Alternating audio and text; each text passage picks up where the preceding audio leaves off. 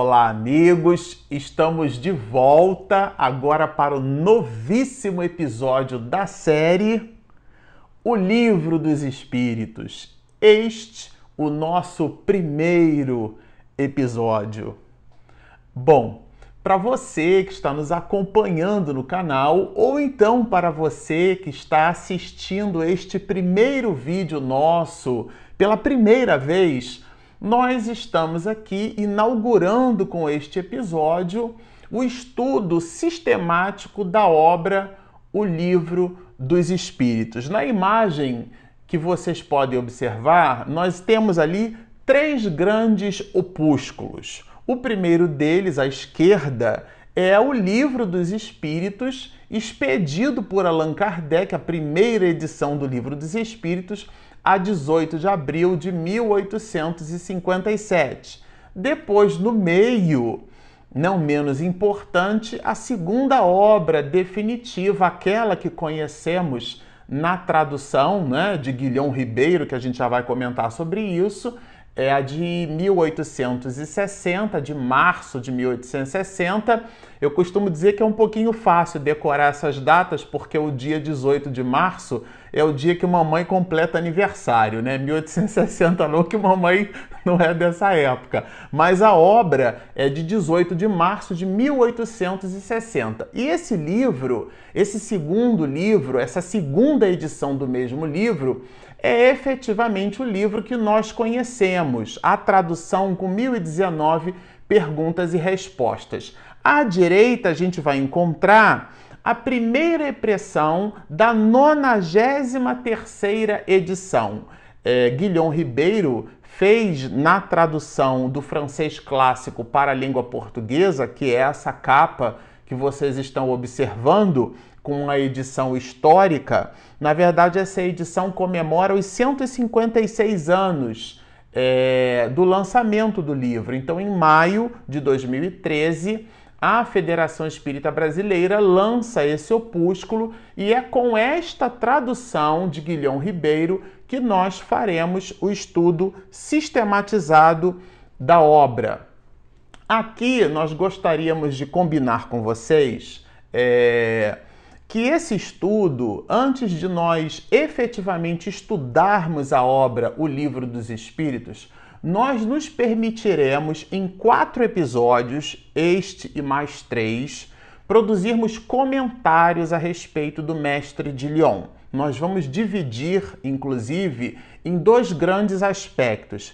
Primeiro, a vida de Rivaio, a vida de Hippolyte Léon Denisard Rivaio, o nosso mestre de Lyon, e depois os aspectos que o transformam, vamos dizer assim, no pseudônimo que ele mesmo dá em cima de uma encarnação sua como druida. A gente vai comentar tudo isso, como Allan Kardec. Então a gente vai estabelecer aqui uma visão panorâmica, é, histórica, a respeito do, do mestre de Lyon, a respeito de Allan Kardec. Antes, nós gostaríamos de fazer algumas pequenas considerações a respeito do livro cujas capas nós apresentamos para vocês. Essa capa ela está num formato vintage aí, mas esse livro, Livro dos Espíritos, é importante que se diga isso. A data nós já mencionamos, né? 18 de abril de 1857 é a primeira edição dessa obra. Esse livro nasce com 501 perguntas e respostas e já recheada de comentários de Allan Kardec. Depois, Allan Kardec faz uma evolução desse opúsculo e a segunda edição, como comentamos, 18 de março de 1860, Allan Kardec lança a segunda edição do Livro dos Espíritos, que é essa que nós conhecemos, com 1019 perguntas e respostas. Esse livro é considerado o livro primogênito da doutrina espírita. Inclusive, entre nós, os espiritistas, o dia do livro espírita é o dia 18 de abril, justamente pelo lançamento dessa mesma obra. Nós comemoramos na doutrina espírita muitas datas vinculadas a este dia no calendário, 18 de abril. A gente vai trabalhar um pouquinho estas informações, né? É, mais adiante, é importante que a gente diga que a primeira tradução do Livro dos Espíritos para a língua portuguesa, ela vai se dar no ano de 1875. São datas importantes porque representam marcos históricos. E esta tradução do francês clássico para a língua portuguesa, ela é feita em cima da vigésima edição em francês. A segunda edição, a diferença da segunda edição para a vigésima é, edição, do ponto de vista de tradução, é simplesmente nenhuma. A segunda edição do Livro dos Espíritos é a definitiva. Aqui há variações simplesmente tipográficas, de tiragem, são números de edições, mas a alteração substancial, a evolução da obra, ela é realmente da primeira para a segunda edição. A primeira edição, como repito, 18 de abril de 1857, com 501 perguntas e respostas, e depois, a 18 de março de 1860, o livro então é apresentado para a sociedade mundial com 1019 perguntas e respostas, que é o livro que nós conhecemos hoje.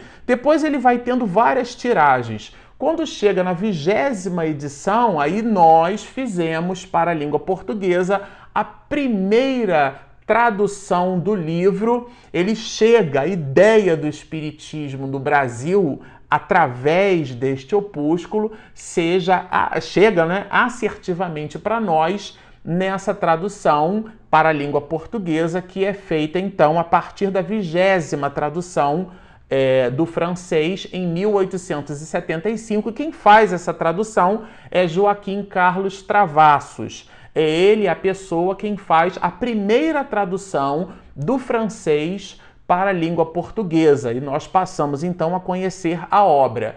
Mais tarde, Guilhom Ribeiro, que inclusive a Federação Espírita Brasileira vai aportar ali ele era engenheiro civil, vernaculista, era um homem poliglota. Aliás, para fazer a tradução da obra, ele tinha um domínio da língua portuguesa, um, um, vernáculo de uma erudição bem expressiva. Ele recebe, inclusive, é, referências elogiosas com menos de 30 anos de idade no Senado Federal. Era um homem que escrevia artigos é, de uma profundidade muito grande, super vale a pena depois de vocês darem uma olhada na produção literária de Guilhom Ribeiro. E ele, inclusive, faz a tradução do Livro dos Espíritos e essa tradução, quando completa a sua nonagésima terceira tiragem, que é essa capa da edição comemorativa que a Federação Espírita Brasileira lança, nós nos servimos deste opúsculo,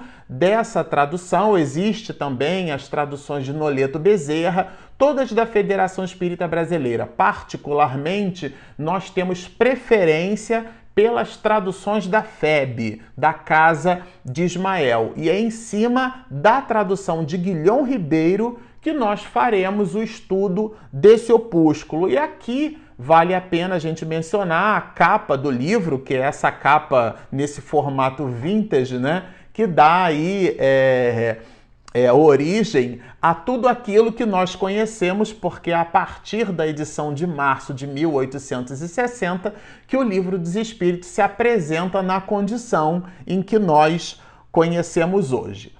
Bom, nós vamos trabalhar com vocês alguns aspectos históricos, como nós mencionamos. Antes da gente efetivamente falar sobre a obra, o Livro dos Espíritos, estudar as 1019 perguntas e respostas, estudar a introdução do livro, porque o livro a gente vai aprender, né? A primeira edição ela tem três partes, mas a segunda edição francesa, essa de 18 de março de 1860 que comentamos, a com 1019 perguntas e respostas, que é a que a gente vai usar para estudar, essa Allan Kardec já a coloca dividida em três grandes opúsculos, ou melhor, quatro, quatro grandes tábuas ou matérias, como se fossem livros dentro do livro. Então é um livro dividido em quatro partes. Mas de verdade, quando a gente estuda a obra O Livro dos Espíritos, particularmente falando, é, a gente entende que o livro é dividido em muitas partes. Primeiro que a introdução da obra tem 17 itens e esses itens Allan Kardec propõe introduções muito consubstanciadas. Se você for um neófito, um iniciante da doutrina espírita, ou mesmo aquela pessoa que está estudando Espiritismo, vai encontrar na leitura da introdução da obra O Livro dos Espíritos material seguro para os seus estudos, porque ali trata-se na introdução do Livro dos Espíritos, ali nós vamos encontrar a opinião do mestre de Lyon as conclusões que ele mesmo, Allan Kardec, é, produziu quando estava sistematizando, quando estava codificando a obra. Aliás, eu gosto de dizer que Kardec decodificou a doutrina espírita e não a codificou. Nós despendemos alguns comentários nesse sentido, inclusive escrevemos um artigo para a revista Presença Espírita, que é a revista da Mansão do Caminho, e lá, nessa revista Presença Espírita da Mansão do Caminho, nós comentávamos destes processos de codificação e decodificação, né? Allan Kardec, ele então vai decodificar a mensagem porque a mensagem sempre existiu por sobre a face da Terra e ele estabelece um, um procedimento aonde ele vai efetivamente deixar claro para todos nós é, estes mecanismos, por exemplo, da mediunidade. A mediunidade sempre existiu, mas com o livro dos médiuns, que nós inclusive estamos estudando em outros episódios da série, Allan Kardec dá dignidade aos processos de mediunidade. E aqui na obra O Livro dos Espíritos, ele vai apresentando o livro, vai apresentando a obra no nível de sistematização que deixa muito claro o conteúdo e o conceito básico, são os princípios basilares ou princípios fundamentais da doutrina espírita, que ele já vai as expedir na introdução. Então a introdução é uma espécie de, de mini mundo, né? É um, é um resumo, é um condensado de tudo aquilo que nós vamos encontrar nas quatro partes da obra.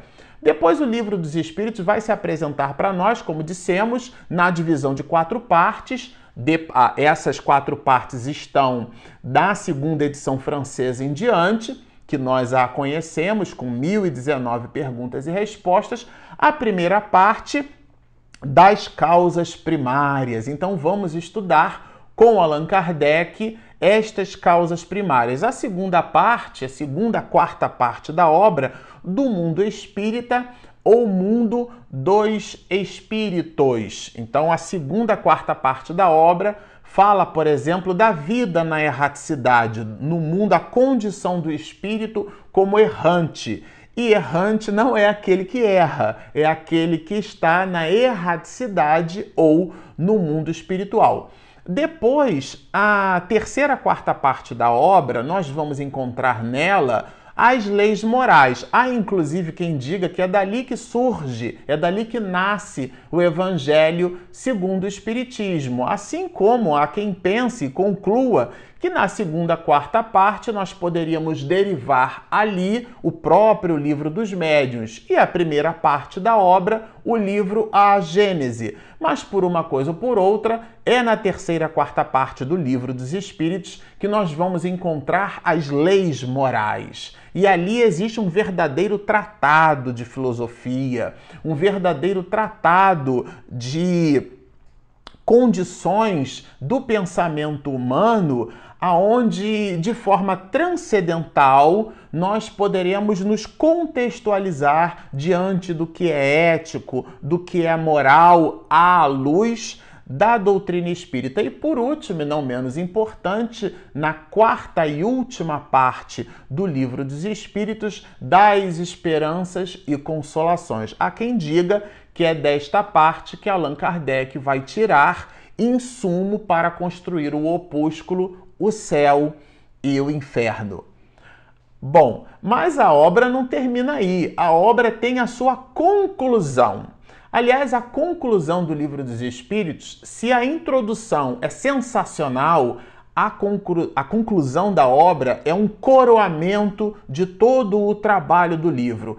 Particularmente, nós consideramos esta conclusão pouco lida entre nós, com igualmente pouco estudada. E se vocês tiverem conosco a paciência, tiverem o esforço próprio de nos acompanhar nessa jornada, nós chegaremos à conclusão do Livro dos Espíritos estudando o pensamento do mestre de Lyon, porque trata-se de alguém que recebe do senhor Fortier um convite para observar as mesas que giravam, falavam, né? Depois de 30 anos de magistério, a gente vai dar uma passeada pela historiografia, uma, uma visão é, da biografia de Kardec para que nós nos contextualizemos. Porque Allan Kardec não foi o homem que, depois de 50 anos de, de idade, caiu de paraquedas, vamos dizer assim, e recebeu ali a missão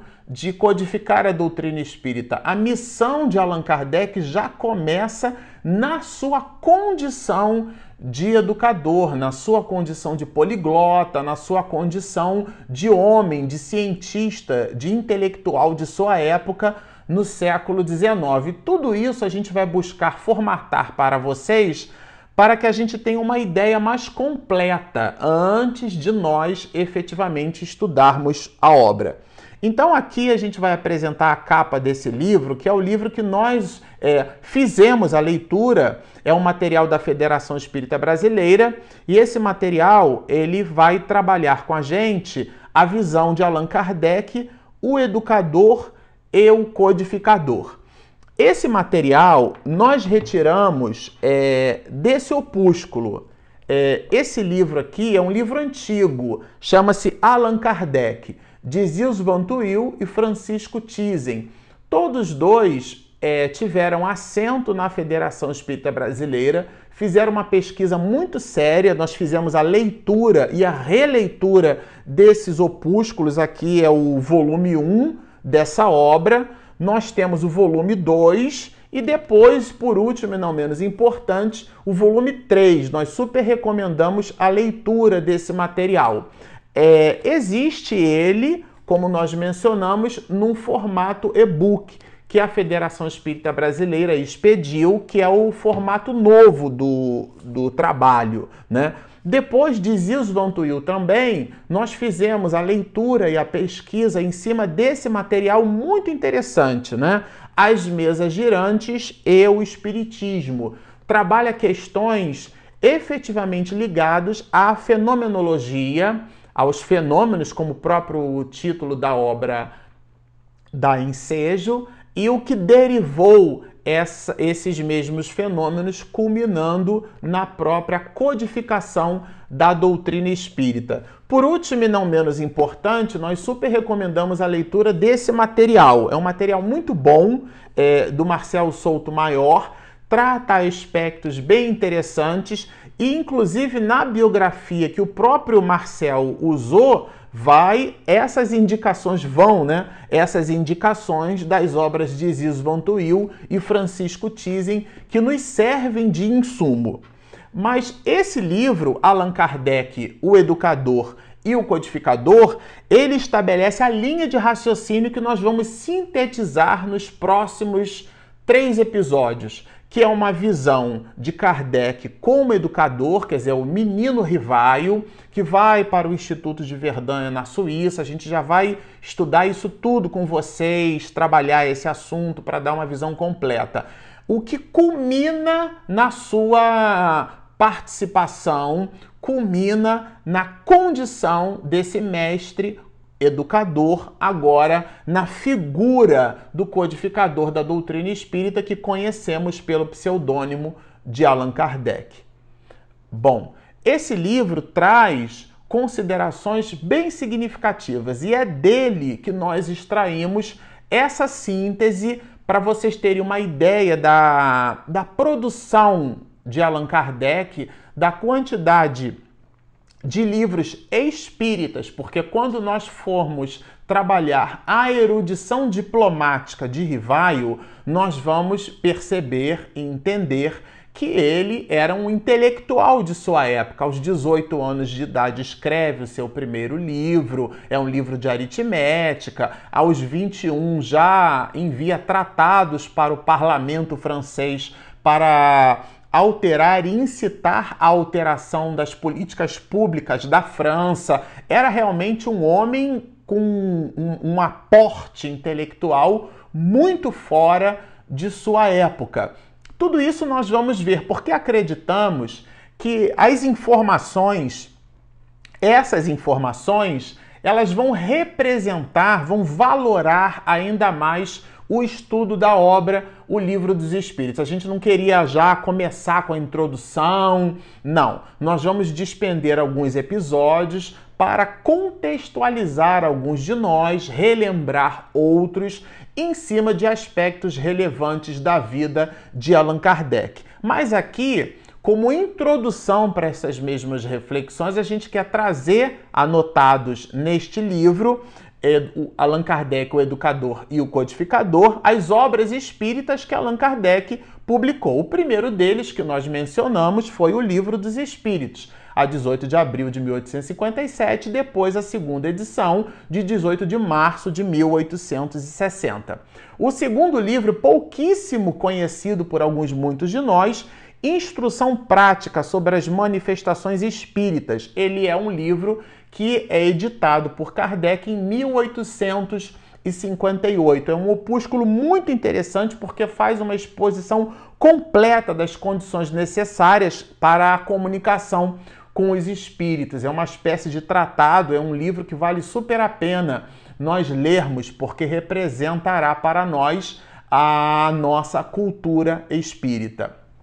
Bom, mas continua aqui o material, né? Depois, o livro que é o Espiritismo, de 1859, nós temos é, o estudo dessa obra, enquanto a gente grava aqui esse material, é, nós estamos lançando os últimos episódios dessa série. Nós fizemos o estudo de toda a obra, o que é o Espiritismo, é o terceiro opúsculo lançado por Allan Kardec nessa cronologia. Depois vem Carta sobre o Espiritismo, que é uma resposta de um artigo publicado. É, que vale super a pena a gente ter uma ideia, ler, conhecer. Aliás, esse material também vai publicado na Revista Espírita. Depois, o Espiritismo Experimental, que era como a primeira edição de 1861, é o próprio Livro dos Médios, que é o segundo opúsculo dentro do que a gente chama de o Pentateuco Kardeciano. Por sexto, em cima das obras é, trazidas por Allan Kardec, escritas pelo mestre de Lyon, o Espiritismo na sua expressão mais simples, ele é de 1862. Esse livro faz uma exposição, vamos dizer assim, sumária ou sintética né, do ensino dos espíritos e as suas manifestações. É uma obra riquíssima, vale super a pena nós conhecermos. Existe um material é, muito conhecido por todos, que é a Viagem Espírita de 1862, como o próprio nome sugere, ela vai publicada no ano de 1862 e ela trabalha, né, ela nos dá informações, essa viagem espírita, das observações sobre o espiritismo na França e as próprias instruções dadas por Allan Kardec aos grupos de estudo que são fundados e ele efetivamente as visita, os visita esses grupos e ali fornece algumas instruções, instruções que servem nos dias atuais para o movimento espírita nosso, né? São informações riquíssimas, é um material que vale super a pena a gente conhecer, ler e estudar. Depois, a resposta à mensagem dos espíritas leoneses por ocasião do Ano Novo. É um, é um material que vai publicado em 1862 e quando você lê, você chora. Porque o nível de sensibilidade de Allan Kardec, isso vai publicado na Revista Espírita no ano seguinte, em fevereiro de 1863, e esse, esse, essa carta de Allan Kardec é simplesmente um material riquíssimo e é um verdadeiro tratado de comportamento para a sociedade espírita do século XXI. Parece que ele está escrevendo agora para nós esse material e essa carta, então vale a pena a gente conhecer, né? É, depois, como, como nono item das obras espíritas de Allan Kardec, o resumo das leis, ou melhor, da lei dos fenômenos espíritas de 1864, né? É, é o material que ele também vai publicando. Como item 10 e não menos importante, a imitação do Evangelho segundo o Espiritismo, ele nasce em 1864 com esse nome, Imitação do Evangelho. Depois, em 1865, na outra publicação, a expressão imitação é retirada e o opúsculo fica com o nome que nós conhecemos hoje, o Evangelho segundo o Espiritismo por 11 publicação de Allan Kardec, coleção de composições inéditas. São é, extrações do próprio Evangelho segundo o Espiritismo. É, não menos importante, a 12 publicação, O Céu e o Inferno, a obra O Céu e o Inferno vai representar então o quarto livro do Pentateuco kardeciano.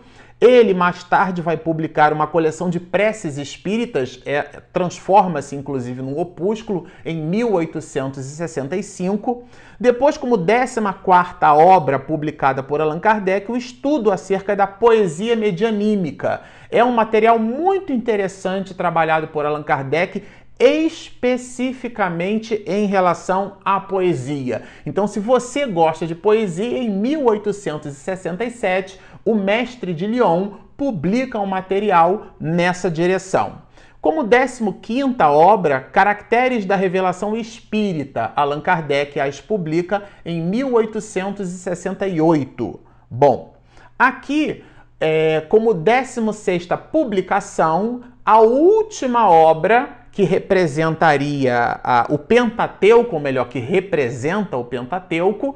Digo representaria porque existem outros livros que ele publicou, que é o livro A Gênese, de 1868. E por último, os dois últimos itens de publicação, obras póstumas em 1890, Ziso Van Tuyl e Francisco Thyssen, na pesquisa que eles fizeram, eles aportam essa data de 1890 como a publicação da obra da, do opúsculo Obras Póstumas, anotações de Allan Kardec, como o próprio nome sugere, pós-mortem, né? após a desencarnação, esse material vem a lume. E nós colocamos por último, aliás, o próprio Ziz Van Tuyl coloca no apontamento que ele faz nesse livro, Allan Kardec o Educador e o Codificador, a própria Revista Espírita, que nasce no ano de 1858, em janeiro, em 1 de janeiro de 1858, e ela se finda no ano de 1869,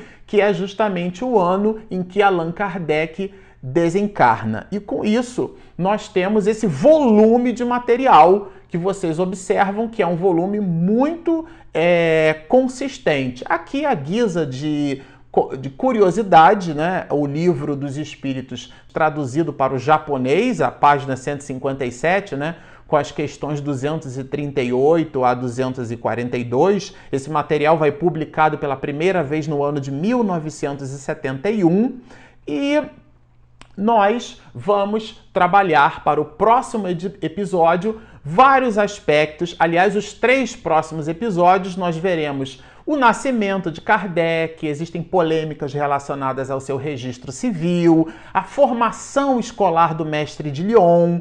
Vamos falar um pouquinho de Pestalozzi, porque é impossível falar da formação de Allan Kardec sem falar de Pestalozzi, a sua importância, o que é que representou no século XIX o castelo de Verdun os princípios que nortearam é, a vida de Allan Kardec como educador e o que Pestalozzi tem relação com isso, a, a presença amorosa de Amélie Gabrielle Boudet na vida do codificador, a importância dessa mulher na vida de Allan Kardec.